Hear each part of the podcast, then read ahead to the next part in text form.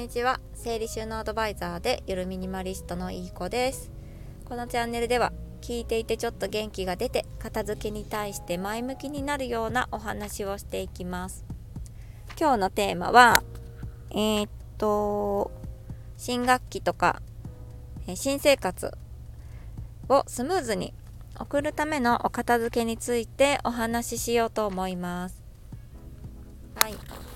えー、新学期ね4月からお子さんが進級したりとか進学したりとか、あの、就職したりとかいろいろとあのライフステージが変わる時期なんじゃないかなって思います。で3月まではあの前の学年だったりとか前の学校のあの学用品がいっぱいあると思うんですね。それをあの一掃してまた新しい教科書だったりとか学用品がもうごっそり入ってくると思うんですよ。もうその学用品前の学年の学用品を処分しない限りまた新しく新たにあの物が増えた時置き場所ねないじゃないですか。でその新学期じゃないくても、まあ、そこの時期にもかかわらずそこの時期にかかわらず新しいものが入ってくる時にスペースをあらかじめ確保しておかないと新しいものっていうのは入らないですよね。で不意に入ってきた時にもううちは置く場所がないよってなってしまって、まあ、新たなチャンスをみすみす逃してしまったりとかいうこともあるんじゃないかななんて思うんですけどいかがでしょうか。でそのスペースがないよではなくそれだと思考停止になってしまいますのでそうではなくて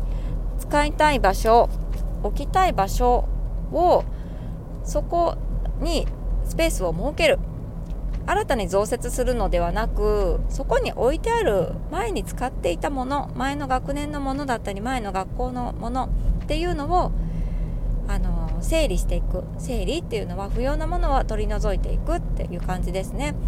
物と向き合ってみると意外と使ってないものだったりとか前は必要だと思って取っといてもいたものがもう今見たらあ全然必要じゃないなとかっていうことがあると思うんですよね。それとか思い出の品とかも思い出だからと思って大事にとっておいたつもりが時間がかかって埃をかぶってしまったりとかあと経年劣化で壊れてしまっていたりとかっていうことがあると思いますなのでもう一度物と向き合って一つ一つあの見てみてください。きっと不要なものがたくさん出てくると思います。もういいかなって思って手放せるものっていうのがたくさん出てくると思います。本当に使っているものであれば結構物って長持ちするんですよね。でも同じものでも使わずにそのまま動かさずに置いておくとね本当になんか物って死んでしまうんだなっていう私もお部屋時代がございましたので本当によくわかります。毎日使っているものって結構生きてるんですよね。でも大事だからって思ってずっと奥の方にあのしまい込んでいると例えば電池が入っているものだったら液漏れして潰れてしまっていたりとかあとはあのおもちゃだったりすると、ね、子供のおもちゃとか捨てられずに取っておく方多いと思うんですけど使わずにねあの奥の方にあると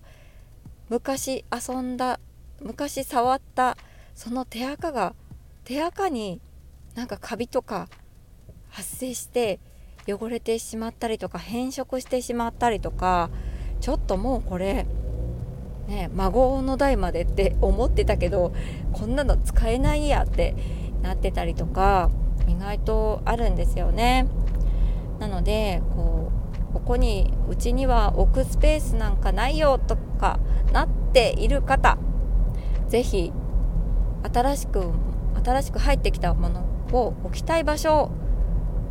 に物がある場合そこのものと向き合ってもう一度選別してみてください。はい、というお話でした。新たにこう収納道具とか